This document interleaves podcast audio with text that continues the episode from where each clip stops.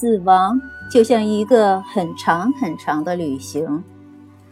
儒家学说里教导的敬奉祖先的祭仪，保证了家族的不朽。事实上，在中国，敬奉祖先的记忆并非建立在对来生的信仰上，而是建立在对种族不朽的信念上。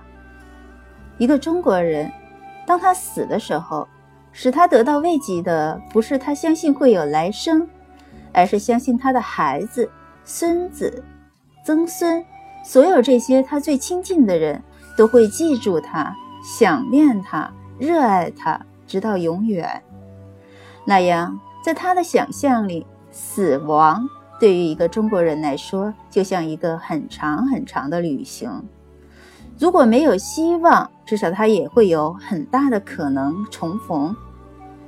这样，在儒家学说里，这种敬奉祖先的记忆和忠诚的神圣责任一起，在中国人活着的时候，给予了他们同样的生存的永恒感。在他们死时，给予了他们同样的慰藉。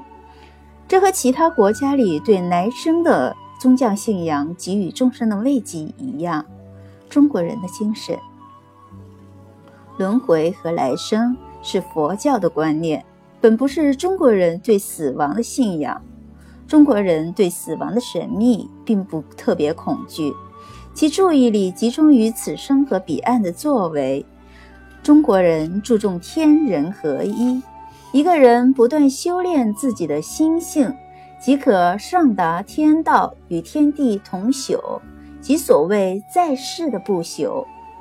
中国人也注重血脉的绵延和传承，而从这个意义上来说，人生同样是不朽的，足以抵抗黑暗、死亡、暗黑的袭扰。